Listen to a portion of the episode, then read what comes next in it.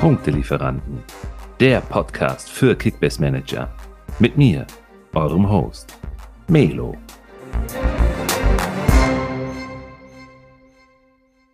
Wenn jetzt jemand hyped ist, dann ist es ganz, ganz sicher, aber zu 100 Prozent der Simon und der Melo. Und wir sagen vier Wochen auf den Tag genau, heute ist der 8. Juli 2022, vier Wochen vor Bundesliga-Start, von tiefstem Herzen Hallo und herzlich willkommen zu unserer ersten Ausgabe der neuen Saison 22-23. Herzlich willkommen bei den Punktelieferanten. Simon, es geht wieder los. Ohne Scheiß, ich habe Gänsehaut gerade, wirklich. Also nicht übertrieben, denn es ist endlich endlich passiert. Die Saison, in der Schalke und Bremen wieder in der ersten Bundesliga sind. Und wir beiden haben die Ehre, wieder zusammenzuarbeiten. Und ich freue mich riesig, mit dir die nächsten Wochen und Monate äh, geilsten, feinsten Top-Management-Content auf die Ohren unserer Zuhörerinnen und Zuhörer zu bringen. Und ich hoffe, du teilst meinen Enthusiasmus. Wie geht es dir? Hey Melo, ja, wir sind zurück. Ähm, zuerst mal, mir geht es auf jeden Fall gut. Ich muss ehrlich gestehen, die kleine Pause hat auch wirklich ganz gut getan. Äh, man konnte sich mal auf andere Sachen konzentrieren, aber jetzt ist man wieder mit voller Elan bei, bei der Kickbase-Sache dabei und ich habe dem Tag echt sehr entgegengesehnt, ähm, dass wir jetzt endlich wieder einen Podcast aufnehmen.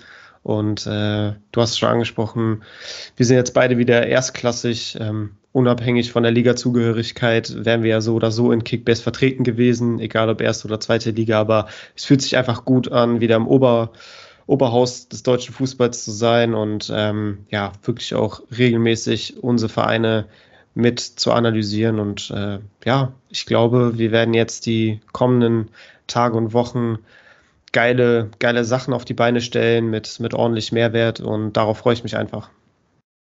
Ja, insbesondere jetzt in der Vorbereitung. Ne? Das ist ja so eine heiße Phase und man sieht es ja auch schon in allen Foren, ähm, egal ob es bei Facebook oder irgendwo, was weiß ich, Liga Insider und Co. angeht. Die Leute sind so grelle. Es ist so viel passiert, was Transfers angeht, sei es intern, also nationale Transfers, aber allen voran die externen, also die internationalen Transfers. Da ist so viel Spannendes dabei. Da können wir jetzt gleich nochmal drüber äh, berichten, äh, was die nächsten Tage und Wochen auf unsere Zuhörerinnen und Zuhörer zukommt. Wir haben heiße, heiße Gäste am Start. Uh, unter anderem Create Football, wieder der Mats, der sich die Ehre gibt, ähm, gleich die nächste und übernächste Episode äh, mit uns zu gestalten. Wir analysieren im Detail die wirklich spannendsten Transfers aus dem Ausland, aber auch die Inlandstransfers.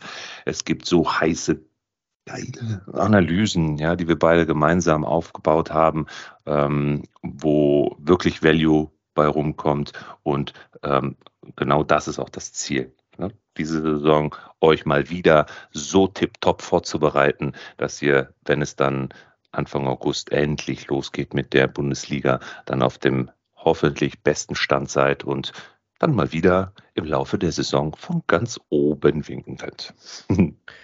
Ja, das mit, mit Create Football ist natürlich ein echter Leckerbissen. Äh, die haben sich ja wirklich da was richtig, richtig Großes aufgebaut und kooperieren ja auch äh, mit Sky und anderen großen Unternehmen mittlerweile und äh, dominieren da so ein bisschen den deutschen Markt, was, was Datenanalysen angeht. Ähm, also großen Respekt an die Jungs von Create Football. Ähm, ich hatte auch schon mal das Vergnügen, persönlichen Kontakt mit ihnen zu haben und das sind auch wirklich sehr, sehr nette und bodenständige Jungs, die einfach einen mega Job machen. Auf diese beiden Episoden freue ich mich äh, wahrscheinlich sogar am allermeisten jetzt in der Saisonvorbereitung. Und ähm, ich finde es einfach gut, dass wir ähm, uns hier ransetzen, Mehrwert bieten wollen für die, für die äh, Mitmanager und die auf die Saison gut vorbereiten ähm, möchten. Aber ich muss tatsächlich auch sagen, für mich selber dient das auch als Vorbereitung. Also ich sitze jetzt hier nicht nur und gebe meine Expertise äh, zum Besten, sondern auch ich nehme viel aus diesen Episoden mit raus und äh, ja, eröffne mir selber auch ähm, Türen und Wege für die, für die kommende Saison und nehme auf jeden Fall vieles äh, Nützliche auch mit, was ich dann in meinen Ligen gerne umsetzen möchte. Hast du übrigens auch bitter nötig, Simon, denn diese Saison beginnt zum ersten Mal überhaupt auch wer es vielleicht auf den sozialen Medien, auf den Kanälen schon verfolgt hat, die erste Content Creator Liga. Denn äh, in acht Tagen, nächste Woche, geht es offiziell los. Die Liga der Roten Balken. Es haben sich einige unterschiedliche Content Creator zusammengetan und bilden eine Liga, über die wir dann auch natürlich hier im Podcast berichten. Auch mal einige unserer Mitmanager dann einladen und ein bisschen über äh, die Performance, entweder deine schlechte oder meine gute, mal sehen, dann auch berichten und äh, unsere Mitmanager dann auch roasten werden. Äh, das wird eine spannende und wirklich mega lustige Geschichte. Da freue ich mich schon riesig drauf. Äh, und äh, ja, da hast du es definitiv auch bitter nötig, deine Vorbereitung zu nutzen, um dir da auch deinen Input reinzuziehen. Ja, Shots, Shots feiert. ja, aber Wobei ich als Favorit schon äh, benannt worden bin. Ne? Also, naja, der Druck ist da. Mal ich muss, ich muss ehrlich gestehen, Melo, ich habe noch nie in einer so umkämpften äh, Liga gespielt. Ähm, bislang habe ich wirklich immer nur mit meinen, meinen engsten Freunden in einer Liga gespielt und ähm, die natürlich auch umkämpft ist, aber da waren wir jetzt nicht so viele Manager, ähm, wie wir jetzt in der Content Creator Liga sein werden. Ähm, ich glaube, wir sind neun an der Zahl. Stimmt das? Genau. Genau, wir sind zu neunt. Äh, bis jetzt habe ich, wie gesagt, immer nur in kleineren Ligen gespielt ich bin mal gespannt, wie ich mich da durchsetzen kann. Ich muss mich da wahrscheinlich auch ein bisschen dran gewöhnen, dass da auch ja, andere Preise gezahlt werden als in kleineren Ligen. Äh, noch utopischere und höhere Preise. Ja, ich freue mich einfach riesig drauf und ich bin wirklich heiß und ich werde sehr, sehr viel Zeit und äh, Arbeit in diese Liga investieren, um natürlich das Maximum rauszuholen. Ja, also wie ich von hinten aussehe, wirst du dann sehen. Äh, Wer hat dich denn als Favoriten betitelt? Ich, ich, glaube, Kickbase-Typ hat äh, tatsächlich, und das ist übrigens auch der Admin, also der Gründer der Liga, hat Pöti ähm, und äh, mich als Favoriten ernannt. Naja, mal sehen, ob ich mit dem Druck umgehen kann. Ich bin ja eher der Jäger als der Gejagte. Also von daher werde ich höchstwahrscheinlich die gesamte Saison hinweg das Feld von hinten aufzäumen. Mal sehen. Ich glaube, das war alles Taktik, um, ja. um, dich, um dich und Pöti so ein bisschen nervös zu machen. Genau. Und dann äh, so ein bisschen im Hintergrund sich dann ähm, die Spieler rauszupicken und, und von ganz oben zu grüßen. Ich glaube, ich habe den Kickbase-Typ schon durchschaut. äh, Props an René an dieser Stelle.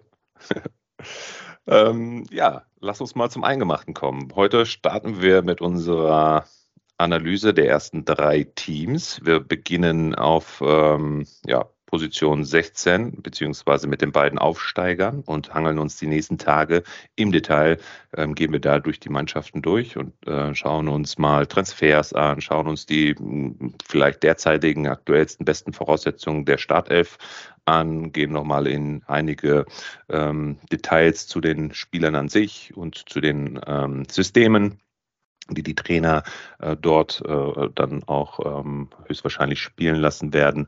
Und so hangeln wir uns jetzt die nächsten Tage durch. Und wie gesagt, wir beginnen jetzt ähm, diese Episode mit ähm, Werder Bremen, mit meinem glorreichen S04 und den Herr Tanern.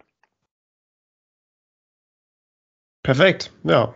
So, so machen wir es auf jeden Fall. Ich glaube, zum Einstieg ist es auch sehr, sehr sinnvoll. Äh, ich als Bremen-Fan kann natürlich sehr, sehr viel zu zum SVW sagen, du als Schalke-Fan sehr viel zu, zu Schalke und ähm, ja, auf Herd haben wir uns auch beide vorbereitet, sodass wir da auch einiges an Input geben können und ein bisschen so in die Zukunft schauen können, was, was uns in der kommenden Saison erwartet. Ähm, ja, ich glaube, obwohl das die, die beiden Aufsteiger sind und der Vorjahres ähm, Relegationsverein aus der Bundesliga ähm, gibt es da trotzdem einige Spieler, die durchaus interessant sein werden für, für uns Manager und äh, eben nicht wie die typischen Aufsteiger die Jahre zuvor äh, eigentlich nur Kanonenfutter sind und irgendwie Lückenfüller, wenn, wenn gerade gar nichts geht und man nur verletzt hat. Ähm, nee, ganz im Gegenteil, ich glaube, da gibt es wirklich ähm, eine Menge Punktepotenzial und äh, das werden wir jetzt auf jeden Fall analysieren. Sehr gerne. Sollen wir mit Bremen anfangen? Wir können sehr gerne mit Bremen starten. Ich bin offen. Dann schieß mal los. Deine Bremer. Meine Bremer.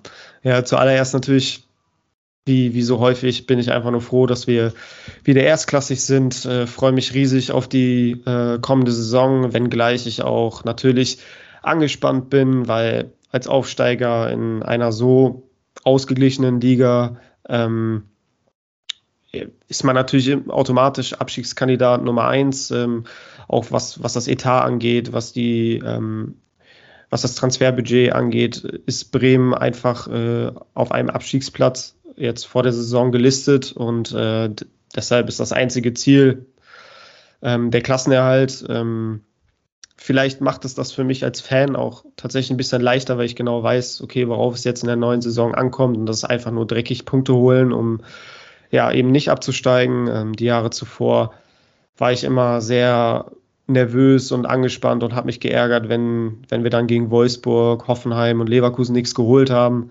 äh, weil da die Erwartungshaltung einfach eine andere war. Ähm, ich glaube, jetzt lasse ich mich nicht mehr so schnell außer Ruhe bringen, wenn, wenn wir dann eben die Spiele gegen Wolfsburg, Hoffenheim und, und Leverkusen verlieren. Ähm, wir müssen die Punkte gegen andere Teams holen und darauf werde ich mich auf jeden Fall auch besinnen als Fan und äh, die Füße stillhalten so, solange nichts Gravierendes passiert, ähm, bin ich da auf jeden Fall guter Dinge. Da habe ich ja die größten Schwierigkeiten mit, mich da so zu besinnen. Da bin ich, da bin ich einfach viel zu emotional. Egal, ob es bei Kickbase oder dann halt auch bei den, bei den äh, Spielen live. Ich habe übrigens jetzt äh, zum ersten Mal seit boah, 20 Jahren ähm, endlich mal wieder zwei Dauerkarten für Schalke. Ähm, Freue ich mich schon riesig. Und ich glaube nicht, dass ich das da schaffe, so äh, besonnen bei der Sache zu bleiben. Ja, ich habe das jetzt auch einfach nur von meinem, aus meinem Bauchgefühl heraus gesagt. Äh, der, der Ball rollt ja noch nicht. Ich glaube, in vier Wochen könnte das dann vielleicht doch wieder anders ja, aussehen. Äh, genau. und, und ich müsste meine Aussage wieder zurückziehen. Aber ich rede es mir jetzt selber so ein, dass, dass ich da hoffentlich ruhiger sein werde, weil ich einfach auch weiß, wo wir jetzt herkommen. Ähm, ja, aber ich bin gespannt. Ähm, ich bin mit mit dem Klassenerhalt mehr als zufrieden, wenn wir mit einem Punkt oder punktgleich mit dem besseren Torverhältnis auf Platz 15 landen. Würde ich das jetzt, Stand jetzt mit Kusshand unterschreiben und, und nehmen. Ähm, aber ja, es müssen erst noch 34 Spiele gespielt werden und es wird auf jeden Fall sehr, sehr spannend, einfach weil Schalke und Bremen ähm, nicht die typischen Aufsteiger sind. Definitiv.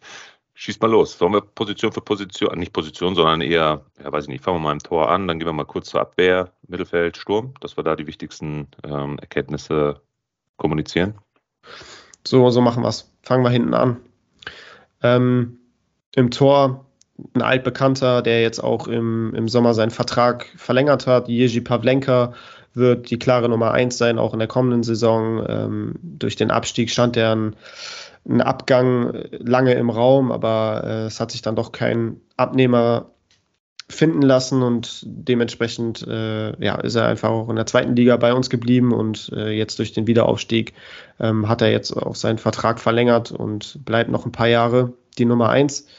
Ähm, ich glaube, oder mein Gefühl sagt mir, dass er nicht wirklich gut punkten wird. Äh, er hatte ja schon mal die eine oder andere ganz gute Kickbase-Saison auch mit, mit einigen Punkten. Ähm, ich glaube, da sind jetzt in der kommenden Saison nicht so viele zu erwarten. Er ist nach wie vor einer der stärksten auf der Linie, was Paraden und äh, das 1 gegen 1 angeht, aber er ist mitunter der Schwächste, was das ähm, Fußballerische angeht. Äh, wirklich, wenn er den Ball am Fuß hat und von hinten aufbauen muss, landet eigentlich so gut wie jeder Ball im Aus. Ähm, da fehlt ihm einfach die nötige Qualität ähm, und in dem Alter, in dem er jetzt ist, ich glaube, er ist jetzt 29 oder sogar schon 30, wird er da, glaube ich, auch keinen großen Entwicklungsschritt mehr gehen. Von daher ähm, wird er wirklich nur punkten, wenn er viel zu tun bekommt. Und dann wahrscheinlich sind wahrscheinlich grüne Balken auch nur zu erwarten, wenn Bremen dann mal zu Null spielt. Ähm, ich habe gesehen, er hat schon echt einen stolzen Marktwert auch äh, in der App. Ich glaube, um die 8 Millionen ist er wert, was mir für einen Einstiegspreis ein bisschen zu hoch wäre. Ähm, da würde ich auf jeden Fall von abraten, ihn mir sofort als Stammtorwart ins Team zu holen. Ich glaube, da gibt es ähm, bessere Torhüter für einen ähnlichen Preis, die auf jeden Fall mehr Punkte versprechen. Hinter Pavlenka hat, hat man mit Michael Zetterer eine grundsolide Nummer 2, ähm, die dann im Verletzungsfall oder bei einer Sperre von Pavlenka äh, eingreifen wird. Ähm, ja, das so zu den Torhütern. Ich weiß nicht, ob du irgendeine Prediction bei Pavlenka abgeben kannst oder möchtest, aber ähm, ob du das Nein. teilst.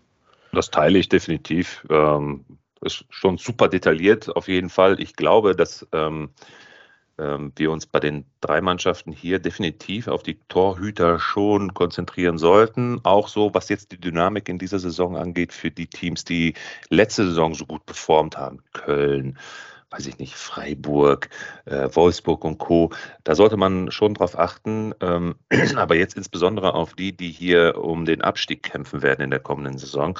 Ähm, da kommt schon ordentlich was aufs Kasten, auf den Kasten. Ne? Also da sollte man doch schon schauen, dass man da, äh, paar Flecker teile ich die Meinung, der ist einfach viel zu teuer aktuell, aber so ein Schwolo, ähm, der äh, wird definitiv ein gutes Preis-Leistungs-Verhältnis haben, weil der braucht, äh, der muss eine Menge Paraden hinlegen. Und äh, das gibt ja dann immer schön Punkte. Ne? Vor diesem Aspekt schaue ich da jetzt eher auf die Aufstellung. Ähm, also von daher, ja, Ja, ja, doch, ich, ich sehe den Punkt auf jeden Fall. Ähm, klar, als Aufsteiger geht man mal davon aus, dass man äh, gerade defensiv viel zu tun bekommt und auch die Torhüter viel, ähm, viele Schüsse abwehren müssen. Und wie du schon gesagt hast, das gibt natürlich Punkte. Aber selbst wenn du drei, vier Bälle hältst, äh, wenn einer reinrutscht, so, dann fehlt auf jeden Fall schon mal der zu Null Bonus. Dann hast du vielleicht noch minus 15 durch die Niederlage am Ende, wenn es, wenn es eine Niederlage werden sollte ich weiß nicht, ich bin da so ein bisschen, ähm, ja, zumindest bei Pavlenka so ein bisschen zwiegespalten und glaube nicht, dass er so ein guter Keeper werden kann, wie es zum Beispiel Riemann in der vergangenen Saison war, weil ihm einfach ja. das Fußballerische fehlt. Riemann ja. war ja auch ähm, extrem stark, was, was das Aufbauspiel anging. Und ich glaube, das unterschätzt man häufig bei, bei Torhütern, dass das auch ordentlich Punkte bringt. Das stimmt, da bin ich bei dir. Wie sieht es in der Abwehr aus? Ja, die Abwehr hat sich auf jeden Fall namhaft verstärkt. Ähm, ich glaube, Frank Baumann ist mit, mit den Transfers von Stark und Pieper ähm, echt ein Transferkugelung. Äh, die beide ablösefrei als Aufsteiger verpflichten zu können, ist auf jeden Fall sehr, sehr stark in meinen Augen. Ähm, ich habe auch einiges an Kritik gelesen, dass, wie, wie es denn sein kann, dass man einen Niklas Stark verpflichtet, ablösefrei, der die letzten Jahre äh, unterirdisch gespielt hat bei Hertha. Ähm, kann ich jetzt so nicht nachvollziehen. Er hat definitiv die letzten Jahre nicht gut gespielt, ist nicht an sein Leistungsmaximum gekommen, aber das gilt, glaube ich, für die gesamte Hertha-Mannschaft. Von daher will ich ihn da jetzt nicht negativ hervorheben. Ich glaube, er hat vorher auch durchaus gezeigt, dass er das Zeug zum guten Bundesligaspieler hat. Ähm, war ja auch im erweiterten Kreis der Nationalmannschaft und das ja auch nicht ohne Grund. Ähm, ich bin gespannt, wie, wie das in Bremen funktioniert. Er wird ziemlich sicher seinen Stammplatz sicher haben, ähm, weil Bremen ja überwiegend mit Dreierkette spielt und mit Ömer Tropak ein gestandener Verteidiger ja ablösefrei den Verein verlassen hat ähm, wird er wahrscheinlich so ein bisschen in die Toprage-Rolle hineinschlüpfen. Ähm, daneben in der Dreierkette ist Marco Friedl absolut gesetzt als linker Part, ähm, der so ein bisschen der, der Star vielleicht auch in der Verteidigung ist, ähm, der auch schon in den schlechten Jahren von Bremen gezeigt hat, dass er durchaus ein ganz solider Kickbase-Punkter sein kann. Der wird auch primär den Aufbau übernehmen, einfach weil er einen starken linken Fuß hat und immer, immer mal wieder auch äh, weite Diagonalpässe auf die, auf die Seiten spielt, ähm, häufig auch andribbelt und die Mittelfeldspieler mit scharfen Pässen bedient. Ähm, den finde ich auf jeden Fall sehr interessant. Und auf der letzten Innenverteidigerposition, ähm, in der rechten Innenverteidigung, streiten sich Neuzugang Pieper und Milos Velkovic äh, um den letzten Platz. Ähm, Velkovic hat ja jetzt auch vor einigen Wochen seinen Vertrag vorzeitig verlängert, weil er einfach ähm, ja eine gute Perspektive bei Bremen sieht, sich sehr, sehr wohl fühlt und der auch seit einigen Jahren schon im Verein ist und ähm, vieles mitgemacht hat mit dem Verein auch. Ähm, da sehen die meisten tatsächlich Pieper vorne. Ich gehe den anderen Weg und tippe eher darauf, dass Velkovic zumindest mal am Anfang der Saison ähm, vor Pieper spielen wird, einfach vor dem Hintergrund, dass Velkovic sich für die Winter-WM äh, empfehlen möchte. Und ich glaube, das war auch eine der Bedingungen bei seiner Vertragsverlängerung, dass er einfach auf ausreichend Spielzeit kommt. Sonst wäre er nicht in Bremen geblieben ähm, und würde sich den Weg zur WM mit Serbien verbauen. Ich glaube, er braucht Spielzeit, um sich zu zeigen. und äh, die wird er auch unter, unter Werner bekommen, äh, einfach weil er das System kennt, weil er die Spielphilosophie kennt und auch letzte Saison unter Werner absolut gesetzt war. Ähm, genau, das wäre so meine Dreier-Innenverteidigung. Ja. Geiler Take, ehrlich, muss ich ganz ehrlich sagen, mit wäre ich nicht drauf gekommen. Du hast völlig recht. Da bin ich 100% bei dir. Der will natürlich äh, für die WM auftrumpfen, ist ja klar. Und der wird sich natürlich alles aufreißen, was geht, ne? um äh, da natürlich auch sich in den Fokus zu spielen. Also ich bin gespannt auf der Seite. Also so ein Pieper mal eben so beiseite zu schaffen, äh, ist schwierig. Das hat er ja ganz gut gemacht in Bielefeld, muss ich auch ganz ehrlich sagen. Ähm, bleibt abzuwarten. Aber ähm, er wird noch als Top-Kandidat schon mal für die Startelf geführt bei Liga Insider. Also von Belkovic noch gar keine, äh, äh, noch gar keine Ansicht. Ähm, äh, wir gucken mal in vier Wochen, ob du recht hast. Ja, also so habe ich es mir jetzt einfach ein bisschen hergeleitet. So ne? Velkovic weiß ja nicht erst seit zwei Monaten, dass er zur WM möchte und dass sich Serbien für die WM qualifiziert hat. Und ich glaube, das waren in den Gesprächen mit Werder werden das, wird er sicherlich die Bedingungen auch gestellt haben. So, ich, ich verlängere nur, wenn ich auch die Aussicht auf ausreichend Spielzeit habe, damit ich mit zur WM fahren kann. Sonst, sonst hätte er nicht verlängert. Und dadurch, dass es zur Verlängerung kam, wird ihm wahrscheinlich äh, gesagt worden sein, ja, wir bauen auf dich, so wie auch die vergangenen Jahre wirst du eine Position in der Dreierkette bekleiden dürfen. Ähm, ja, also das war so mein Take, so das habe ich mir halt so herleiten können und ähm, alternativ äh, könnte es auch so kommen, dass Niklas Stark gegebenenfalls auf die Sechserposition gezogen wird, weil er ja auch schon zu härter Zeiten auch durchaus mal auf der Sechs gespielt hat und Pieper für Stark dann hinten in die Dreierkette rückt. Mhm. Das ist auch noch im äußersten. Ähm, Aber kann Velkovic nicht auch Sechser spielen? Ja, ne? Hat er nicht, das hat er das doch auch gemacht, glaube ich, letzte Saison, oder? Ähm, Velkovic hat auf jeden Fall zu Tottenham-Zeiten, also da hat er ja nur in der zweiten gespielt, da wurde er sowohl als Innenverteidiger als auch als Sechser ausgebildet und hat auch in seinen zahlreichen Jahren bei Werder auch mal auf A6 gespielt, aber mhm. ähm, wenn einer von Stark und Velkovic für die Sechser-Position eher in Frage kommt, dann schon Niklas Stark. Also, Stark, ne? ja. Mhm. Genau. Wobei jetzt im, im Trainingslager Nik, hat Niklas Stark nur als Innenverteidiger trainiert und auch in den Testspielen gespielt. Also mhm. er ist primär als Innenverteidiger eingeplant bei Werder. Das wurde auch immer so kommuniziert und nicht als Sechser. Ähm, aber er kann natürlich auch auf die Sechs gehen, wenn, wenn da Not am Mann ist. Ähm, genau, das wären so meine Takes zu der Innenverteidigung. Mhm. Ähm, die beiden Flügelpositionen. Äh, auf der rechten Seite ist aktuell Felix Agu gesetzt, einfach auch ähm, deshalb, dass es null Konkurrenz auf der Position gibt. Ähm, er ist ja mitunter der einzige Rechtsverteidiger im Profikader stand jetzt und dementsprechend gibt es da keine Alternative und er muss spielen. Ähm, Bremen wird aber zu 110 Prozent einen Rechtsverteidiger noch verpflichten. Ähm, das haben die, haben die immer auch betont, dass da Handlungsbedarf ist und ich glaube, das erkennt auch jeder, dass da noch was gemacht werden muss. Ähm, Lange Zeit galt ja Mitchell Weiser als Top-Kandidat, weil er ja schon letzte Saison auf Leihbasis bei uns gespielt hat.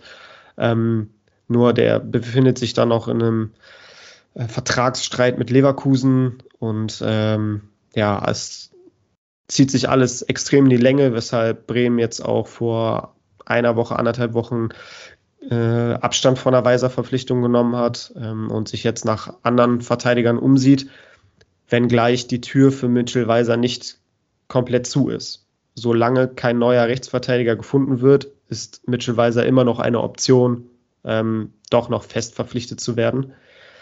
Sollte das der Fall sein, bislang gibt es keine anderen Gerüchte um Rechtsverteidiger. Sollte es doch noch zu einem Wechsel kommen von Mitchell Weiser zum SV Werder Bremen, wird Mitchell Weiser starten und Felix Agu Ersatzspieler sein. Denn schon in der vergangenen Rückrunde war Mitchell Weiser absolut gesetzt und Felix Agu nur noch Bankspieler. Und äh, ja, Weiser kennt ja das System, der Trainer ist der gleiche, die Mannschaft ist die gleiche Und dementsprechend sehe ich dann auf rechts Mitchellweiser vor Agu. Aber wir müssen abwarten. Mitchellweiser ist halt noch nicht da. Felix Agu aktuell gesetzt. Und wenn es so in vier Wochen auch aussieht, wird Agu auf jeden Fall starten. Auf der linken Seite ist Anthony Jung, der Stammspieler, der auch als Stammspieler in die Saison gehen wird. Davon bin ich überzeugt. Ähm, dahinter hat man mit Lee Buchanan einen ähm, englischen U21-Nationalspieler ablösefrei verpflichten können, der noch sehr, sehr jung ist, eine Menge Entwicklungspotenzial mitbringt, aber auch schon eine Menge Erfahrung für sein Alter mitbringt. Der ist gerade mal 21 Jahre alt und hat schon über 70 Spiele in der zweiten englischen Liga absolviert, ähm, war absoluter Stammspieler bei Derby County, ähm, wo niemand Geringeres als Wayne Rooney sein Trainer war. Ähm, der bringt natürlich so diese Schnelligkeit mit, diese Spritzigkeit, ein bisschen mehr Offensivdrang auch als Anthony Jung, äh, einen starken linken Fuß mit gefährlichen Flanken. Ähm, ja, ist ein anderer Spielertyp als Anthony, Anthony Jung, äh, aber einfach auch vor dem Hintergrund, dass Anthony Jung letzte Saison absoluter Stammspieler war und das auch richtig, richtig gut gemacht hat, wird er auf jeden Fall mit einem Vorsprung ins Rennen gehen. Aber ich traue auch Buchanan auf jeden Fall das eine oder andere Spiel zu und das wird er auch machen. Den Namen habe ich noch nie gehört, Buchanan. Ehrlich, muss ich ganz ehrlich sagen. Doch, es gibt, glaube ich, in Amerika einen. Ich weiß gar nicht, ob das vielleicht irgendwie der Bruder ist oder so. Weiß ich nicht. Oder ein Cousin. Aber ein spannender Spieler. Ich habe mir den irgendwann, ich glaube, Anfang der Woche habe ich mir den mal angeguckt. Bei YouTube mal so zwei, drei Videos. Aber du hast äh, äh wirklich hast du auf den Punkt gebracht, die Analyse. Ein sauschneller, ein sauflinker Flügelflitzer, ein klassischer Flügelflitzer. Ähm, ich glaube, der könnte dem Jungen ganz gute Konkurrenz machen. Ja, ja, auf jeden Fall. Also der wird ordentlich Druck machen und auch auf Spielzeit drängen. Ähm, ich bin da auch echt sehr, sehr gespannt, freue mich auf den Jungen. Ähm, ja, ich glaube, der kann echt eine gute Rolle spielen, aber er braucht natürlich Zeit. Es ist das erste Mal außerhalb von England, also sein erster Verein in einem anderen Land. Das ist natürlich eine andere Kultur, ein anderes Umfeld. Er ist noch sehr, sehr jung. Ähm, der wird jetzt einiges an Eingewöhnungszeit benötigen. Und mit Anthony Jung hast du einfach einen erfahrenen Mann, der ähm, auch äh, schon Bundesliga gespielt hat, äh, der genau weiß, wie es läuft und ähm, der ja auch im ganzen Rhythmus drin ist. Also ähm, alles andere würde mich wundern. Ähm, äh, Anthony Jung wird, wird da als Stammkraft auf jeden Fall in die Saison gehen und dann wird sich zeigen, wie, wie sehr Buchanan ihn unter Druck setzen kann.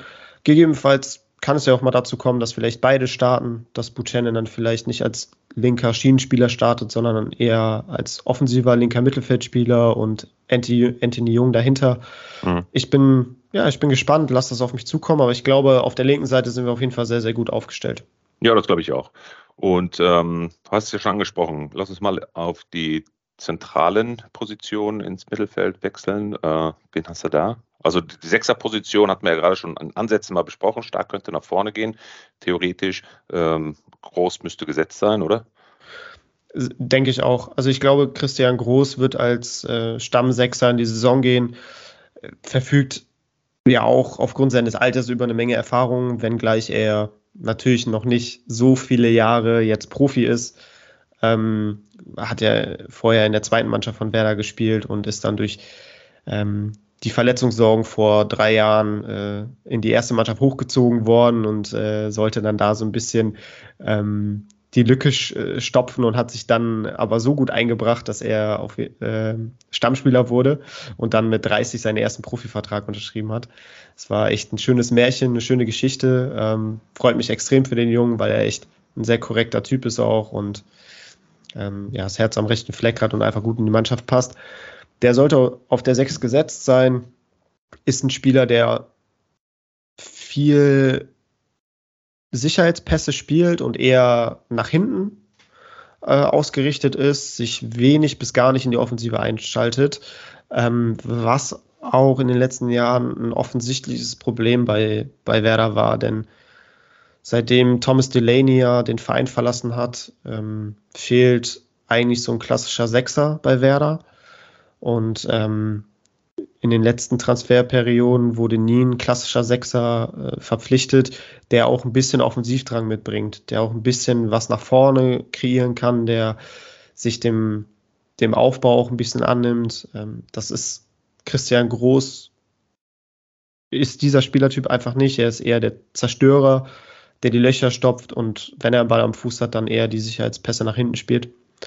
Ähm, dahinter hat man mit Ilya Grujew ein junges Talent, das jetzt in der vergangenen Zweitligasaison auf, auf sich aufmerksam machen konnte und da auch wirklich einige starke Spiele hatte. Ich erinnere zum Beispiel an das Spiel auf Schalke, wo er sein erstes Profitor erzielen konnte. Ich weiß nicht, ob du dich da noch dran erinnern kannst, Melo.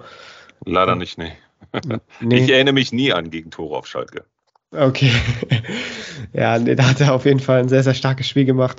Die gibt ähm, es nicht.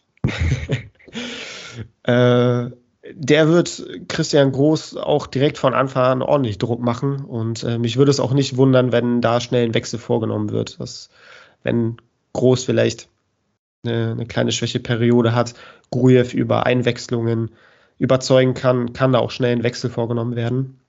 Also das, die sehe ich sehr, sehr eng beieinander.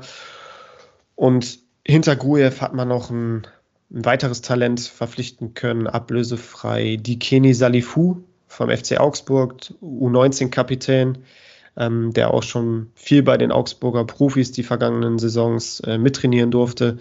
Ein paar Mal im Kader stand, aber doch noch keine Bundesliga-Minute äh, bekommen hat. Ähm, der hat sich aber jetzt leider in der Vorbereitung verletzt und wird einige Wochen noch ausfallen und kann jetzt auch im Trainingslager nicht mittrainieren und es wirft ihn so ein bisschen zurück, aber auch da wird er im Laufe der Saison auf jeden Fall Minuten, Bundesliga-Minuten schnuppern dürfen und äh, ja, ist auch auf jeden Fall ein sehr, sehr interessanter Spieler, aber jetzt für den Start der Saison auf jeden Fall äh, noch nicht relevant. Ich finde das cool, dass du auch so die schon aus der zweiten Reihe mit erwähnst. Das finde ich äh, richtig spannend, weil wer weiß, ob man sich da nicht schon jetzt vielleicht auch äh, mit, mit einem weiten Horizont äh, ein Schnäppchen auf Kickbase sichern kann. Ne? Ja, gerade so ein Grujew. Ähm, ich lasse mich kurz in die App schauen. Ähm, sein Marktwert sollte eigentlich überschaubar sein. 3,9 ja, glaube ich oder so. Ja, genau, 3,9 Millionen. Das ist schon auch einiges an Geld, muss ich sagen. Äh, aber wenn man jetzt vielleicht noch wartet, ein paar Wochen und, und er jetzt noch sinkt, ich habe gesehen, die, die Kurve geht nach unten, wenn man den zum Anfang der Saison vielleicht für, für zwei Millionen kriegen kann, warum nicht mitnehmen und, und auf ihn gambeln und hoffen, dass er Christian Groß verdrängen kann. Also ja. den finde ich so als Gambler gar nicht mal so uninteressant. Cool. Davor soll ich weitermachen mit den zentralen Mittelfeldspielern? Unbedingt. Okay. ja, in der vergangenen Saison äh, waren auf den beiden Halbpositionen hinter den Stürmern, beziehungsweise so die Achterposition, ähm, Bittenkurt und Romano Schmid gesetzt, ähm, die das auch richtig gut gemacht haben in der zweiten Liga. Gerade Schmid, äh, das war so seine erste volle Saison als Stammspieler, ähm, hat einen großen Entwicklungsschritt gemacht, ähm, ist, ja, ist sehr, sehr klein, äh, aber dafür unfassbar wendig und ballsicher und trickreich der ähm, sich sehr wohl für den engen Räumen und da ähm, so als Spielgestalter, Spielmacher sehr, sehr gut funktioniert und immer wieder die Stürmer und die Außenspieler in, in Position bringen kann. Ähm, Bittenkurt ist ja schon seit Jahren immer so als Fighter bekannt. Ne? Ähm, am Anfang hat man, war er Flügelspieler, hat dann sein Tempo ausspielen können, war auch recht trickreich und im Laufe der Jahre ist er immer wieder, ist er immer mehr zum Zentrumspieler umfunktioniert worden und äh, kommt viel über Kampf und Leidenschaft und ist auch einer, der immer wieder die, die Fans mit, mitreißen möchte und einfach so eine Mannschaft auch in der Kabine führen kann. Das Problem bei der Sache ist, das sind alles Attribute und Eigenschaften, die keine Kickbase-Punkte bringen. Und das ist auch mein Problem, was ich habe mit der Qualität, die er hat, tut er einer Mannschaft extrem gut, aber es ist halt nichts oder wenig Zählbares kommt dabei rum. Er schießt wenig Tore, er bereitet wenig Tore vor und ich bin da so ein bisschen vorsichtig, was Bittencourt angeht. Er wird immer so als einer der ersten genannt und er kommt, ist auch immer einer der ersten, der in den Sinn kommt, wenn es dann um Werder Bremen geht. Ach ja, stimmt, da spielt er einen Bittenkurt, den muss ich mir auf jeden Fall ins Kickbase-Team holen. Und ich, also ich bin dagegen. Ich sage sogar lieber nicht den Bittenkurt nehmen, weil ich einfach Angst habe, dass er da, ja, andere Qualitäten hat, aber die keine Punkte bringen. Ähm, außerdem hat man mit. War bei mir übrigens damals in der Kreisliga auch so. Ja, warst du auch so der, der Anführer. Keine, keine, Punkte gebracht, aber immer anderweitig Qualität an den Tag oder eher an die Nacht gelegt. Okay, und wenn es dann zu einer Rudelbildung kam, warst du auch einer der Ersten, der dann da mitgeschubst hat. eher weggelaufen. Okay. ja, ich wollte keine Karte riskieren. Ne? ja, aber da hast du Bittenkurt auch was voraus, weil der ist nämlich dann immer einer der Ersten, der mit, mit schubst ja, ja. und, äh, der ist Grille. und, und pöbelt. Also da schwingt dann auch die Gelbgefahr mit. Ähm, nee, aber das Du, Bittenkurt und Schmied hat in der zweiten Liga gut funktioniert, weil du da auch offensiv spielen musstest, das Spiel machen musstest. Aber für die erste Bundesliga ist das eine viel zu offensive Kombination, weil beide ja ihre Qualitäten in der Offensive haben. Und deshalb wird zu 100 Prozent immer nur einer der beiden starten. Denn man hat mit Jens Starge äh, einen Königstransfer in meinen Augen tätigen können, indem ja, man ihn. Ganz heißer Transfer, auf jeden Fall. Genau, kommt, kommt vom FC Kopenhagen für stolze 4 Millionen Euro. Also die mhm. klammen Bremer haben sich den echt einiges kosten lassen. Den gehen wir übrigens auch im Detail nächste Woche mit Create Football durch, ne? Genau, den finde ich auch sehr, sehr interessant. Äh, also nimm dem noch nicht zu viel weg, vorweg. Nee, nee, nee, nee, nee, nee. Äh, wollte ich gar nicht. Also wirklich, da gehen wir ins Detail äh, nächste Woche bei mit Create Football. Aber einfach auch aufgrund des Preisschildes und äh, ja, der, der Qualität, dass er so dieser Box-to-Box-Spieler ist, der auch viel defensiv denkt, ähm, wird er definitiv seinen Platz sicher haben im Mittelfeld und dann daneben dementsprechend entweder Bittenkurt oder Schmied. Das wird dann wahrscheinlich auch gegnerabhängig sein. Ähm, genau. Das ist so mein Take fürs Mittelfeld. Gut. Und ich glaube, äh, vorne im Sturm, da gibt es keine großen Überraschungen. Ne? Die beiden Experten da vorne, das ist, glaube ich, das Traumduo der letzten Jahre äh, bei den Werderanern, oder? Ja, absolut. Also die haben wirklich riesengroßen Spaß gemacht äh, in der Zweitligasaison, ähm, haben richtig gut zueinander gefunden, passen einfach perfekt auch zusammen. Die harmonieren ja auf dem Platz super. Ähm, Füllkrug ja mit seiner Wucht, mit seiner Kopfballstärke, mit seiner Abschlussstärke ähm, in der Box einfach brandgefährlich. Äh, und Duxch ist ja so ein Spieler, der so um Füllkrug herum spielt, der sich auch immer wieder ins Mittelfeld fallen lässt, der einfach schwer greifbar ist, viel selber gestaltet, auch viel seine Mitspieler in Szene setzt, aber auch viel selber den Abschluss sucht. Also der ist so ein, so ein mitspielender Stürmer, der sowohl als Vorlagengeber als auch ähm, als Vollstrecker extrem gut ist. Ähm, ich bin gespannt. Duxch hat ja auch so ein bisschen das Problem wie Simon Terodde äh, bei Schalke, dass er in der zweiten Liga häufig sehr, sehr gut funktioniert hat, aber bislang in der Bundesliga noch nicht funktioniert hat. Da kriegt er jetzt wieder eine neue Chance. Ähm, er, wenn man sich die, die Zweitligasaison anschaut, dann denkt man sich, der muss doch die Qualität auch haben für die erste Liga, weil für die zweite Liga ist er ja viel zu gut. Ähm, ja, aber er hat es bislang noch nicht zeigen können. Er kriegt eine neue Chance. Ich bin gespannt. Und Füllkrug ist ein Stürmer, der natürlich extrem verletzungsanfällig war, was ja auch in den letzten Jahren häufig ihm im Wege stand. Aber er hat es gezeigt. Äh, damals bei Hannover hatte er eine Saison mit 14 Toren, glaube ich, in der ersten Liga. Wenn er fit ist, wenn er Bälle bekommt, ist er in der Lage, auch in der ersten Liga seine Tore zu schießen. Und das wird sehr, sehr spannend zu beobachten sein. Stark, wirklich. Cool. Das war eine sehr detaillierte äh, Analyse zu deinem Lieblingsverein, wie man das jetzt auch gerade mitbekommen hat.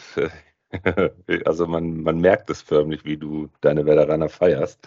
Auch zu Recht feierst. Sie sind ja auch zu Recht mit aufgestiegen. Ähm, wenn du jetzt vielleicht nochmal einen Namen nennen würdest für die Kickbase Manager, das ist jemand, der wird wirklich Punkte bringen. Wem würdest du empfehlen? Ja, eigentlich fällt mir das recht leicht. Also ich glaube, mein absoluter Go-To-Spieler ähm, wäre Marco Friedl. Ähm, ich glaube, dass der das Potenzial hat, der beste Punkter zu werden vom, vom SV Werder Bremen in der kommenden Kickbase-Saison. Ähm, einfach weil er enorm viel ähm, im Spielaufbau beteiligt ist, enorm viele Pässe spielt, sehr recht zweikampfstark ist, auch in der Luft ganz gut ist. Ich glaube, dass der echt gut punkten wird. Ähm, Darüber hinaus würde ich noch äh, hier den Jens Starge nennen. Ich glaube, dass der auch eine ganz gute Rolle spielen wird und einiges an Punkte bringen kann, der auch vom Marktwert her echt äh, fair ist. Ich glaube, der kostet so um die 5 Millionen, was ich, was sich durchaus lohnen könnte. Und äh, als dritten, als dritte Kaufempfehlung würde ich da schon Duxch nennen. Ich glaube, Duxch wird ein bisschen besser punkten als Füllkrug, einfach auch, weil er sowohl Vorlagengeber als auch Vollstrecker an einem ist und sehr, sehr viel am Offensivspiel beteiligt ist. Äh, anders als Füllkrug, der viel als Wandspieler fungiert und halt eben der Zielspieler ist, der dann den Abschluss suchen soll und am besten dann auch vollstrecken soll. Ähm, genau, das wären so meine drei Go-To-Spieler mit Marco Friedl als Nummer eins. Mhm. Cool. Ja, danke. so detailliert werde ich jetzt wahrscheinlich nicht äh, über Schalke sprechen können. Ich glaube, da bist du doch schon ein richtiger Crack für deine Veteraner. Aber nichtsdestotrotz, ich bin ja ein, ein, ein äh, absoluter Enthusiast und ähm, auf Lebenszeiten meinem Lieblingsverein verschrieben. Äh, von daher habe ich sie auch intensiv in der letzten Saison, also auch in dunklen Zeiten, verfolgt und äh, kann halt auch schon so ein paar, ein paar Infos zu den ähm, äh, Aufsteigern geben und auch gegebenenfalls jetzt schon so ein bisschen in Richtung Spielsystem, was sich da so momentan ähm, herauskristallisiert. In der Vorbereitung sind jetzt, glaube ich, schon drei Testspiele, alle drei erfolgreich. Das letzte jetzt gegen den Drittligisten, gegen Ferl. Das haben sie jetzt äh, knapp 1-0 gewonnen. Ein richtiger Drecksieg, so ein Arbeitssieg, aber das ist nun mal so. Das hast du auch bei den, bei deinem Eingang, äh, in deiner Eingangsanalyse ähm, ja auch schon erwähnt. Also ähm, das, da führt auch bei Schalke diese Saison kein Weg dran vorbei. Sie müssen rackern, rackern, rackern und ganz dreckig Spiele gewinnen, um wirklich die Punkte zu hamstern, die sie brauchen, um nicht gegen den Drohnenwiederabstieg ähm, um gegen den Drohnenwiederabstieg zu kämpfen. Denn ähm, das sind auch für mich ganz klar die beiden Kandidaten, ähm, einfach aus der Logik heraus, die Aufsteiger, die mh, diese Saison definitiv ähm, unten mitspielen werden. Und drumherum muss man mal schauen, wer dann noch dazu kommt. Hertha ist definitiv ein Top-Kandidat oder eher ein Flop-Kandidat wieder. Äh, Augsburg darf man äh, natürlich wieder dazu zählen, Stuttgart und wie ich gerade schon gesagt habe, ne, die Dynamik in dieser Saison wird definitiv eine andere sein, als sie in der letzten Saison war. Ich weiß jetzt nicht, ob, ob die Kölner tatsächlich auch wieder so gut performen werden, ob, äh, weiß ich nicht, die Mainzer nicht vielleicht nach unten schauen sollten. Ähm, was ist mit Wolfsburg? Was ist mit den Mannschaften, die generell jetzt auf einmal eine Dreifachbelastung haben, die auch europäisch spielen, wo sie vorher noch nie was mit zu tun gehabt haben? Ähm, das wird hier spannend sein zu beobachten. Ich bin tatsächlich auch ähm, gespannt, wie was Union macht. Ähm, ja, genau. Ich meine, die haben im Winter Kruse abgegeben, jetzt haben sie Avonie abgegeben und haben sich ja ähm, den Sibachö äh, geholt als mhm. Avonie-Ersatz und für den ja auch ordentlich Geld ausgegeben. Aber warte mal ab, wenn bei Union auch mal ein Transfer nicht voll einschlägt, so wie alle gefühlt die letzten Jahre, dann wird es für die auch mal eng. Ne? Und die haben jetzt Europa League wieder, die haben DFB-Pokal, Liga. Prömel ist weg. Ähm, also die haben ja schon auch einige Spieler jetzt in den, im letzten halben Jahr abgegeben, die richtig, richtig gut waren. Und äh, ob die das wieder so einfach auffangen können, weiß ich nicht. Also für die könnte es vielleicht auch, wenn es schlecht ja. läuft, auch unten reingehen. Ähm, ich bin gespannt. Und natürlich äh, VfL Bochum. Also ja. die haben wir jetzt in der Aufzählung noch nicht genannt, aber ich glaube, Bochum, Bremen und Schalke sind so die Top 3. Ja, definitiv. Ähm, bin ich bei dir. Äh, Genau. Also bei Schalke Saisonvorbereitung läuft auf Hochtouren. Ich glaube, dass Kollege Schröder da schon einen hervorragenden Job gemacht hat von dem, was ich da jetzt so mitbekommen habe. Es sind in Summe 14 Neuzugänge, jetzt also mit den Leihspielern, die jetzt äh, äh zurückgekommen sind. 14 theoretisch 14 Neuzugänge, die sie jetzt äh, äh, zu verzeichnen haben. Äh, und äh, der hört ja immer noch nicht auf. Ne? Anfang der Woche mit Cedric Brunner jetzt ein, zum Glück einen äh, Rechtsverteidiger ähm, von Bielefeld dazugeholt. Baumanns in Anführungsstrichen Wunschspieler. Ähm, äh, Baumann sage ich schon, sorry, Kramers äh, Wunschspieler. Ähm, wobei ich auch immer mit diesem Wunschspieler so ein, so ein großes Problem habe. Das hatten wir in der Vergangenheit ja schon mal und sehr oft auf Schalke, dieses äh, der Wunschspieler. Aber mal sehen. Hat ja jetzt nichts mit dem äh, Brunner zu tun. Ähm, ja, also aktueller Kaderstand äh, sieht äh, recht füllig aus und es soll ja immer noch was passieren, denn wir haben ja immer noch ähm, äh, in der, äh, der Zentrale Offensive noch ein paar Themen. Ähm, jetzt ist auf einmal wieder ähm, ein Stürmer im, im Gespräch. Also es ist immer noch Bewegung da, aber was ich toll finde, ist, dass das nicht zu gehypt wird, dass da mit Ruhe und Bedacht gearbeitet wird. Man hat das auch gemerkt im, im, in der Sommerpause, ähm, auch die lange Wartezeit auf die Announcements zu den ersten Transfers, gar aber auch zu dem neuen Trainer äh, mit Frank Kramer, als der announced wurde. Man kennt es ja, auf Schalke ist immer alles schlecht. ähm, es wurde aber trotzdem äh, ne, Stillschweigen und Ruhe bewahrt und äh, dann wirklich zur gegebenen Zeit dann auch alles offiziell gemacht. Und ähm, das ist schon mal ein sehr gutes Zeichen, auch für die Vorbereitung an sich. Der Spirit in der Mannschaft, das gefällt mir sehr gut. Das ist eine sehr tolle Dynamik, die sich da entwickelt. Der Zusammenhalt ist hervorragend. Ich war schon bei zwei Trainings, habe mir das schon vor Ort auch anschauen dürfen. Also äh, die ziehen alle mit, auch die, die als Leihspieler eigentlich abgegeben werden sollten, die jetzt gerade auf dem Transfermarkt sind und jetzt aber dennoch integriert worden sind.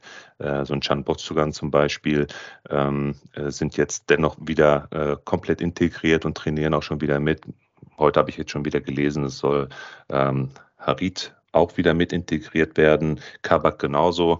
Ähm, was jetzt genau daran äh, Wahrheit ist oder was da jetzt geplant ist, weiß ich nicht. Aber es ist auf jeden Fall schon mal ein ganz gutes Zeichen, ähm, dass äh, die Mannschaft intakt ist. Wie die Mannschaft aussieht, Gut, kann man jetzt natürlich, ist eher noch Glaskugel lesen, aber es kristallisiert sich schon nach diesen drei ersten Spielen schon ganz klar eine Startelf heraus, die meiner Meinung nach auch die Tendenz hat, tatsächlich auch diese Saison dann auch so durchzuspielen. Es sei denn, es kommen jetzt noch irgendwelche Abgänge oder Zugänge dazu. Aber fangen wir mal auf der Torwartposition an. Ähm, klar, ne, war auch, wie ich schon gerade gesagt habe, schon recht ähm, überraschend, dass das keine so großen Wellen geschlagen hat, die Verpflichtung von Alexander Schwolo. Äh, alle haben natürlich gehofft, äh, äh, dass unser Bielefelder Kollege, der jetzt aber nach Man City gewechselt ist, unser Ortega äh, auf Schalke, äh, dann den Stammplatz erhält. Äh, dem war nicht so. Ich hätte mir auch definitiv nicht gewünscht, muss ich ganz ehrlich sagen, weil das hätte dann doch schon wieder zu viel ähm, zu viel Hype ausgelöst. Äh, mit Spolo haben wir, glaube ich, eine recht solide Lösung für die Torwartposition gefunden und ganz klar und auch schon sehr frühzeitig von allen Verantwortlichen auch so kommuniziert. Von daher haben wir da definitiv schon Ruhe. Das ist ja auch immer eine sehr sensible Position auf Schalke und wenn du da jetzt noch anfängst mit Diskussionen, wer wird die Nummer eins und äh, wer soll sich da jetzt in diese Richtung hin entwickeln, dann hast du da auch schon wieder Unruhe im Verein. Also von daher bin ich da sehr, sehr zufrieden und sehr beruhigt, dass damit Schwolo wirklich schon der richtige Mann im Tor ähm, auf Schalke ist. Und er hat aber auch wirklich starke Konkurrenz mit Justin Hekerin, ja, der definitiv auch ähm, ein Potenzialspieler ist. Ähm, an Nummer zwei, definitiv an Nummer zwei sehe ich ihn, ähm, der da wirklich äh, früher oder später auch wirklich guten Druck ausüben kann. Also ist abzuwarten, ähm, wie sich das dann im Laufe der Saison ergibt. Mal sehen, wie vielleicht auch ein Hekerin bei den Pokalspielen sich, äh, sich gibt, wenn er da den, den Einsatz bekommt. Und das glaube ich schon, dass er da den Einsatz bekommen wird. Der Junge hat richtig Potenzial und ähnlich, ne, wie du es gerade auch erwähnt hast, auch ein, ein kleines Märchen, ne? ähm, dass der, der hat nämlich wirklich in Schalke Bettwäsche gepennt, äh, dass der sich das dann vorstellen kann, äh, das, was er sich vorgestellt hat, dann auch wirklich umsetzt und dann tatsächlich auf Schalke zum Profi wird, das ist natürlich auch eine schöne Story. Ach, lustig, ja, das wusste ich gar nicht, dass ja. er so einen Schalke-Bezug schon vorher hatte. Ja. Aber den, den hätte ich jetzt auch reingeworfen, weil ich glaube sogar, die, die Jungs von Create Football haben ähm, datenanalytisch belegt, dass Schwodo der schlechteste Keeper der letzten Jahre war. Ich glaube, so von seinen, von seinen Statistiken und Daten her. Und deswegen würde mich das halt auch interessieren. Gehst du davon aus, dass er wirklich von, von Anfang bis Ende die, die Saison als Nummer 1 spielen wird? Oder? Nein, nein. Also glaubst du, dass dieser Hekerin oder vielleicht, je nachdem, in welche Phase man, man rutscht, ähm, dass man da vielleicht dann auch nochmal so einen erfahrenen Fährmann hinten reinwirft? Ja, der ist auch noch da, Langer ist auch noch da. Ähm, da gibt es genug, die äh, in der zweiten, dritten, vierten Reihe stehen.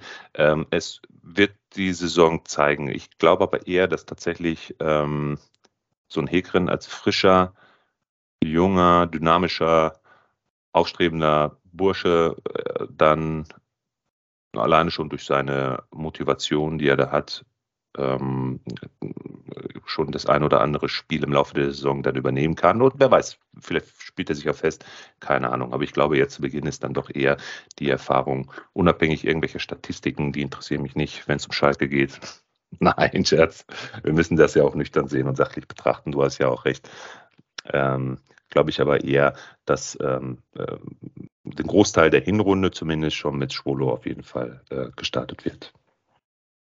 Ja, ja, der, da, davon gehe ich auch aus. Also der wird auf jeden Fall, der wurde ja auch als klare Nummer 1 verpflichtet und der wird auch als Nummer 1 in die Saison gehen. Nur ich, mich würde es nicht wundern, wenn im Laufe der Saison es ebenfalls ja, ja. zu einem Torwartwechsel kommen können, könnte.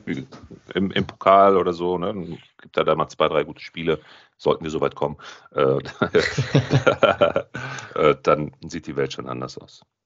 Ja. In der Abwehr sieht die Welt tatsächlich auch schon jetzt durch die letzte Woche wieder deutlich anders aus, denn ich war recht äh, ja, verzweifelt schon fast. Hm, wir fangen mal rechts an.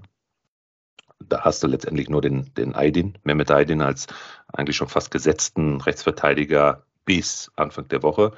Ähm, man hatte dahinter noch den Henning Matriciani, der übrigens jetzt beim letzten Spiel auch getroffen hat, in der zweiten Halbzeit zum Einsatz gekommen ist. Ein Jung aus meiner Stadt, in der ich lebe, ist äh, von Lippstadt, ähm, vom glorreichen SV Lippstadt, Karl-Heinz Rummeniges ähm, äh, Hometown hier und der Supporter des Vereins. Äh, spielen Regionalliga. Von da aus ist er dann vor zwei Jahren ja, äh, nach Schalke gegangen, wurde dort verpflichtet, hat einen Großteil auch in der zweiten Liga auf der Position gespielt, recht gut gemacht, äh, noch deutlich, deutlich zu langsam und ähm, auch nicht so das Kraftpaket und ähm, hat aber einen ganz, ganz guten Fuß und guten Antritt bringt auch gute Flanken rein, ähm, kann auch gute Freistöße schießen, ist aber längst nicht so weit, wie es Neidin der Fall ähm, bisher gewesen ist. Und äh, jetzt, wie gesagt, durch die Verpflichtung von Cedric Brunner definitiv äh, alles ein Stück weit nach unten auf Platz 3. Also Matriciani, Aydin jetzt auf die 2 und ähm, Brunner definitiv Stammplatz. Garantie.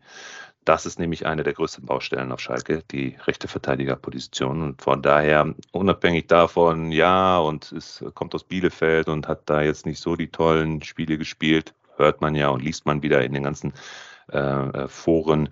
Ähm, es gab aber eine interessante Statistik, ich glaube, äh, Bielefeld mit Brunner 27 äh, Spiele gespielt und ich glaube über 60 Prozent äh, gepunktet.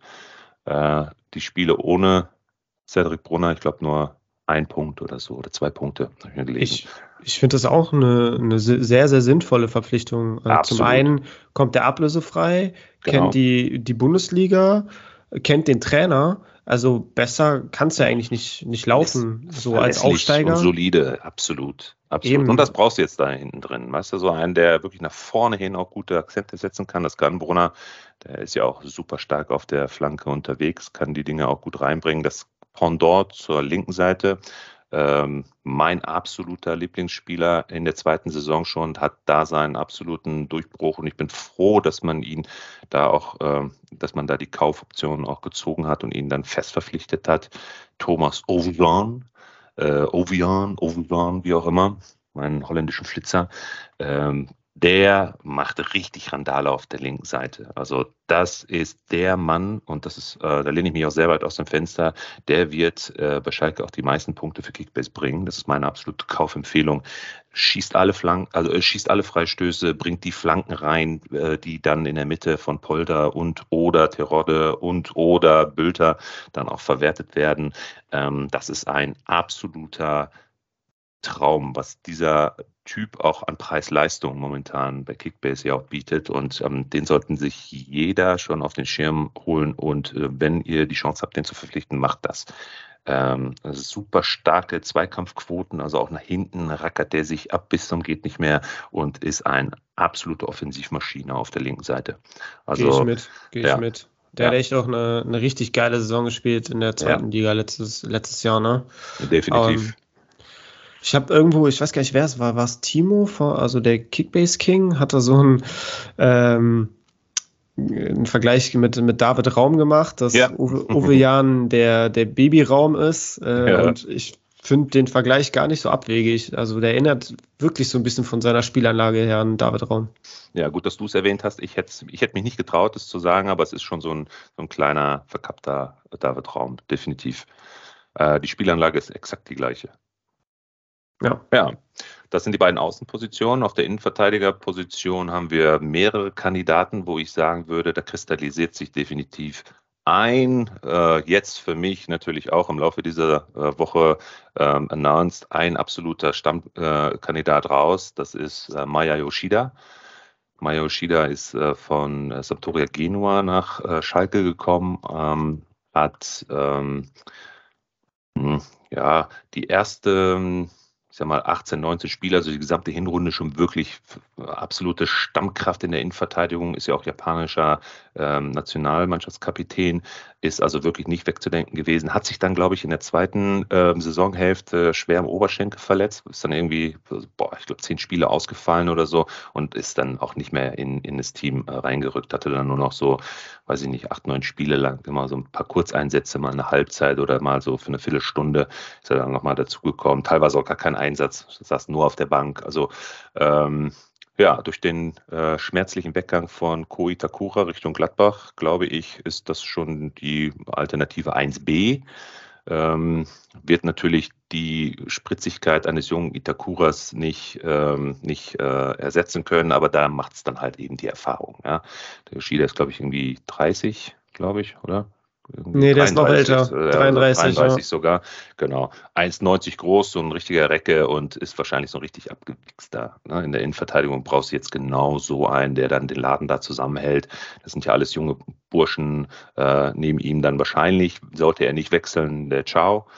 Ähm, sollte er wechseln, gibt es da natürlich auch äh, einen Buhlen um die restlichen Plätze. Aber dann hast du da noch Ibrahim Sissé, hat wirklich einen guten Eindruck gemacht in den ersten zwei Testspielen.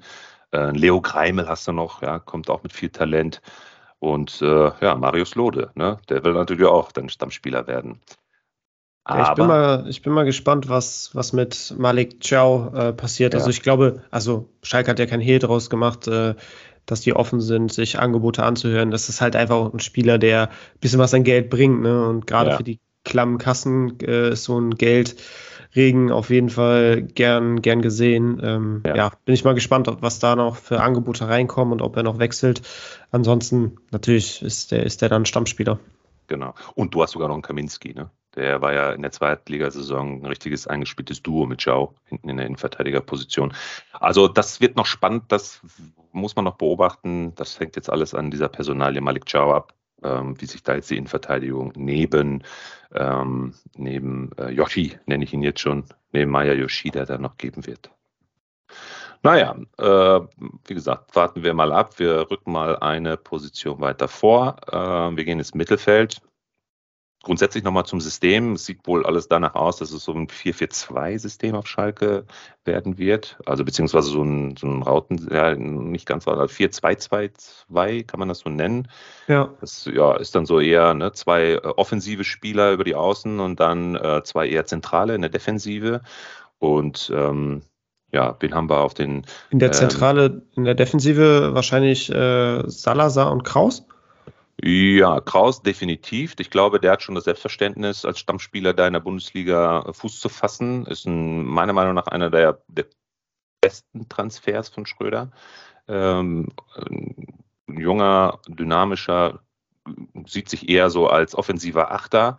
Ähm, passt da, glaube ich, auch ganz gut rein, auch vom Gefüge her. Ähm, neben ihm dann so, so ein Flick vielleicht oder ein Latza, muss man mal schauen. Also das sind so diese, diese drei, die sich um die beiden ähm, äh, zentralen Sechser, Achter Positionen dann äh, äh, streiten werden.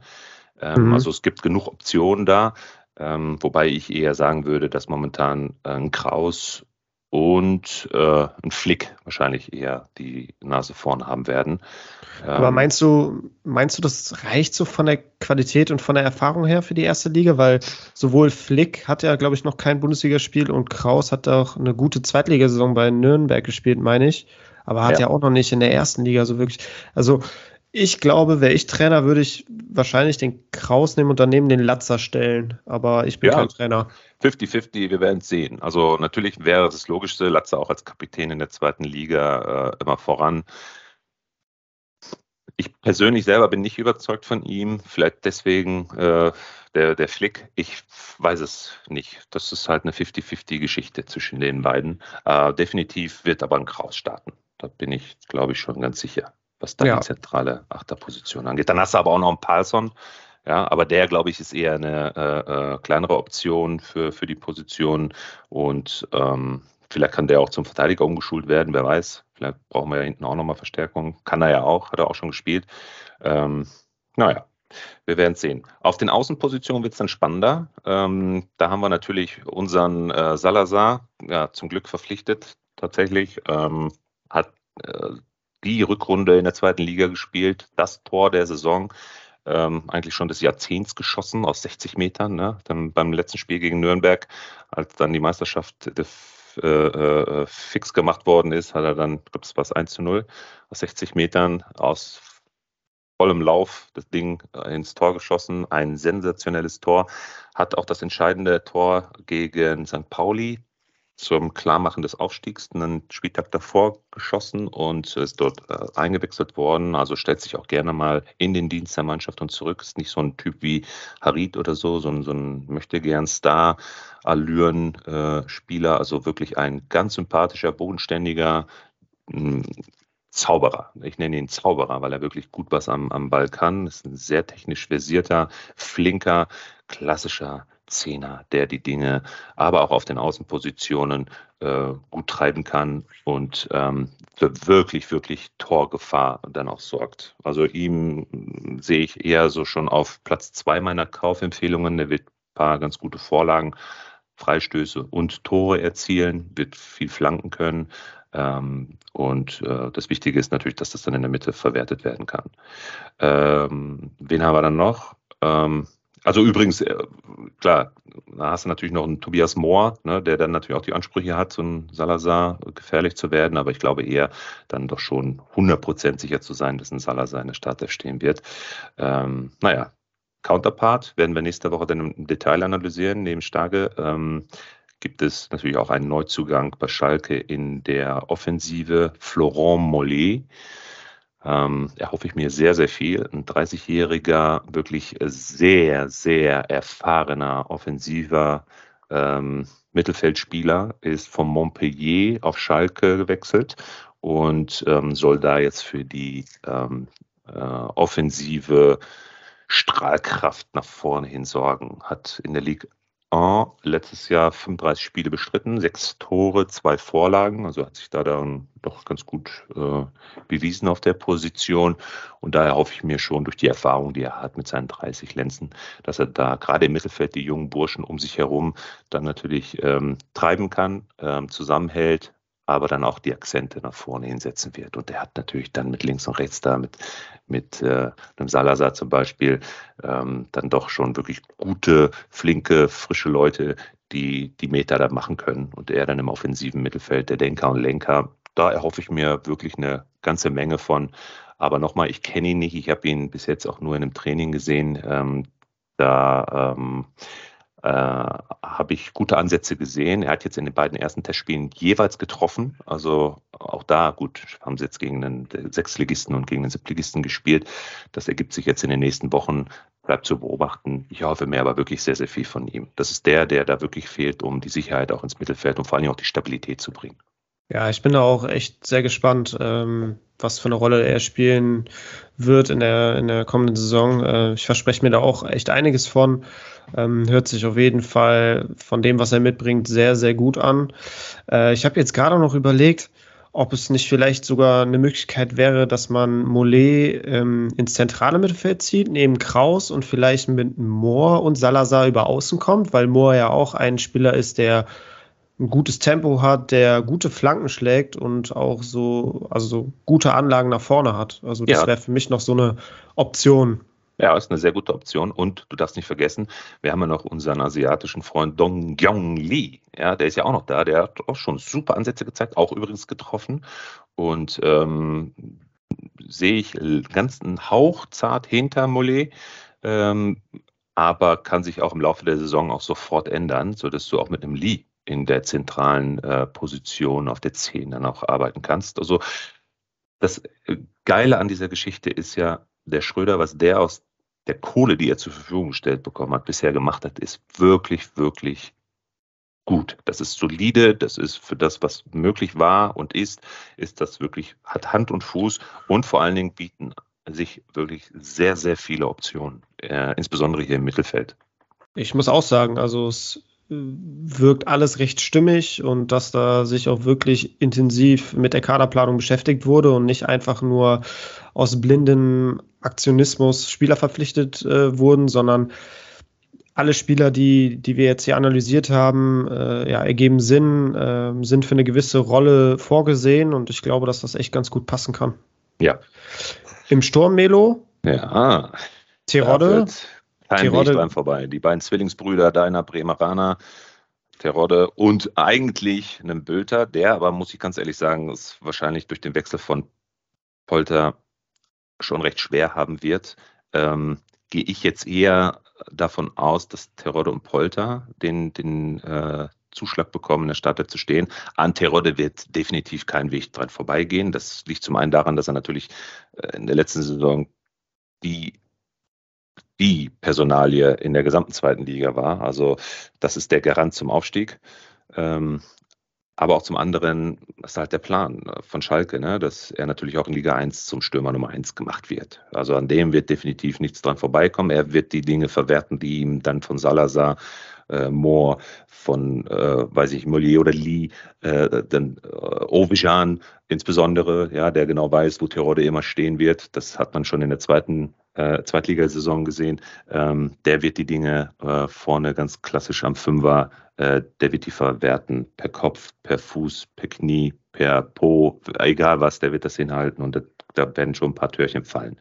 Ja, Neben ich ihm, muss ja ehrlich, ehrlich sagen, Melo, äh, als ich das mit Polter gelesen habe, habe ich erstmal große Augen gemacht, weil auf den ersten Blick äh, denkt man sich ja so, wie, was wollen die denn mit einem Polter? Die haben doch schon einen Terodde und das ist doch ein und hm. derselbe Stürmertyp.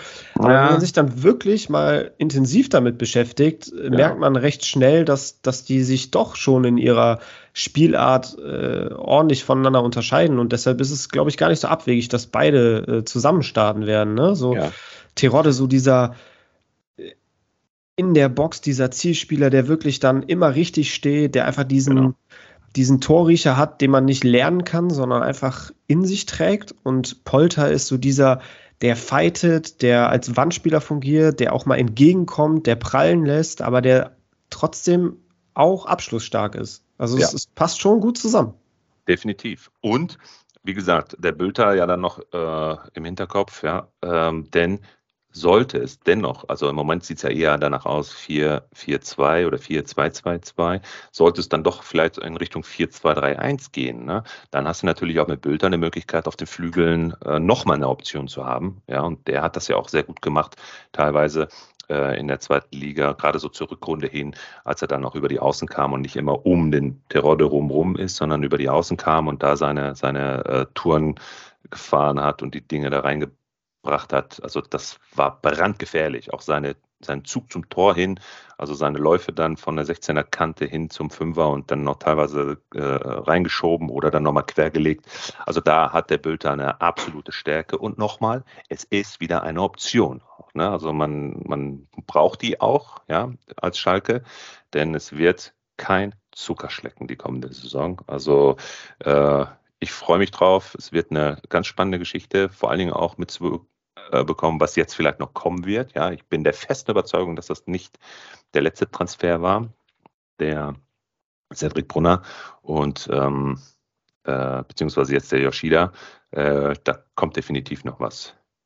Ja, gehe ich auch von aus. Aber jetzt so auf den ersten Blick hört sich die Offensive eigentlich auch schon ganz gut an. Und äh, ich glaube, ihr seid in allen Mannschaftsteilen stabil aufge aufgestellt und alles, was jetzt noch kommt, ist äh, Breite, Zusatz und auch wahrscheinlich Qualität und genau. zusätzlich Quantität. Ähm, eine Frage noch, die, die mir wirklich auf der, auf der Seele brennt. Bist du also wirklich Hand aufs Herz, bist du confident, dass Terodde eine gute Saison spielen wird? Nein. Okay. Das liegt einfach ganz, ganz schlicht und einfach an äh, der Vergangenheit. Er hat es ja. leider immer so schon bewiesen. Ich hoffe, ich hoffe, dass er nicht verbrannt wird, dass jetzt alle zu viele Erwartungen in ihn setzen. Und das ist das absolut existenziell Wichtige jetzt in der kommenden Saison, dass alle nicht davon ausgehen, dass der Terror der Heilsbringer ist und da jetzt äh, äh, Schalke zum, ja in diesem Fall nicht zum Aufstieg oder zum Meister schießt. Ja, das funktioniert nicht. Davon muss man sich einfach klipp und klar einfach lösen. Der wird seine Tore machen. Der wird vielleicht, wenn es gut läuft, ich lehne mich jetzt aus dem Fenster und sage, um die zehn Buden machen. Das war es dann aber auch schon. Ja, aber man mhm. darf jetzt hier nicht denken, dass der Terror der jetzt hier der ist, der wieder 20, 30 Buden machen wird. Definitiv nicht. Ja, Alle sprechen du? sie ja schon, dass er schon in die Nationalmannschaft berufen werden soll. Lasst den Jungen machen. Lasst Schalke machen. Wir müssen gegen den Abstieg kämpfen. Das werden wir auch tun. Und da ist jetzt hier nichts mit äh, der Rolle zur Nationalmannschaft. Ja, ja, ich weiß, woher es kommt. Ich meine, man hat sich ja die letzten Jahre immer gedacht, Mensch, woran liegt das denn? Der zerschießt alles in der zweiten Liga, schießt da ja teilweise mehr Tore als Spiele. Und äh, in der ersten Liga kloppt er dann da vier, vier Buden in 34 Spielen raus und man denkt sich so, ist das der ein und derselbe Stürmer? Was ist mit dem los? Aber das ist halt auf dem, ja. ja, auf, der, auf, auf den Spielstil auch Spiel. Ja, das Spielsystem ja, ist so ganz einfach. Bei offensiv ausgerichteten Mannschaften, wo, wo, wo zehn Flanken im Spiel äh, in 16er kommen, dass er davon zwei reinmacht, das ist ja klar. Nur in der ersten Liga hast du halt zehn Flanken in drei Spielen. Und äh, so ist es der, das ist halt einfach der klassische Stürmer, der mit Bällen gefüttert werden muss. Und deswegen äh, ja. hat es in der ersten Liga bislang nie funktioniert, weil er immer bei Teams gespielt hat, die eher defensiv orientiert waren. Und das wird Schalke auch sein. Definitiv. Genau, und das wird Schalke auch sein. Deswegen, Terodde oder Polter? Ich sag, Polter wird mehr, mehr machen, weil äh, Polter einfach auch, genauso wie du bei Duxch deine Einschätzung äh, richtigerweise abgegeben hast, auch derjenige ist, der sich auch mal fallen lassen kann, der die Dinge aus dem Mittelfeld zieht und dann auch als Vorbereiter gegebenenfalls dienen kann. Das ist dann die Stärke und deswegen macht es auch unfassbaren Sinn, so einen Polter äh, zu holen, ähm, der dann letztendlich ähm, die Zuarbeiten machen kann und dadurch einfach auch Theorie, also ganz pragmatisch einfach auch mehr Punkte machen wird. Ganz klar. Ja, also würde ich, würde ich so auch mitgehen. Ja. Genau. Also meine drei Leute, Ovejan, Salazar, Polter, das sind meine Kaufempfehlungen. Super. Und Finger weg von? Finger weg definitiv in Verteidigung ähm, und Torwart. Okay, ja. Also glaubst du, Yoshida bringt viel Erfahrung mit, aber wenig Kickbase-Punkte? Exakt. Okay. Ja, doch, würde ich, glaube ja. ich, auch so unterschreiben. Finde ich, find ich gut. Viele verlorene Zweikämpfe, ne? was weiß ich, Tor, äh, hier Gegentor, äh, äh, verursacht, bla bla bla. Solche Geschichten, das ah, ist ein absolut hohes Risiko. Ja. Okay, Melo, ich würde ja. sagen. Ich glaube, wir machen auch äh, nach diesen beiden, da haben wir uns da doch unserem Enthusiasmus leiten lassen. Äh, eigentlich haben wir noch die Hatana vor der Brust, aber das machen wir jetzt in der nächsten Episode, die nächsten Tage. Also wir haben ja hier noch alle Mannschaften vor uns. Ähm, wir wissen um unsere beiden Mannschaften Bescheid. Deswegen war es uns auch eine Herzensangelegenheit, die beiden jetzt so im Detail zu analysieren. Ähm, die nächsten Mannschaften folgen, also auch die Hertaner dann in der nächsten Episode, würde ich sagen. Und ähm, freue mich, Simon, auf äh, das, was uns noch bevorsteht, die nächsten Tage, Wochen, Monate hoffentlich. Äh, und äh, verbleibe mit den liebsten Grüßen, mein Bester.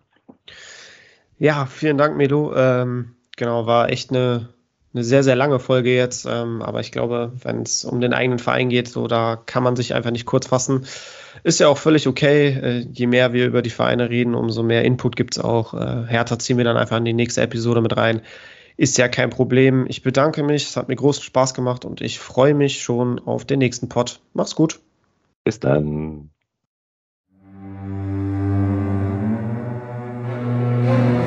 Abonniere Punktelieferanten der Podcast für Kickbase Manager und folge uns auf Instagram und Facebook.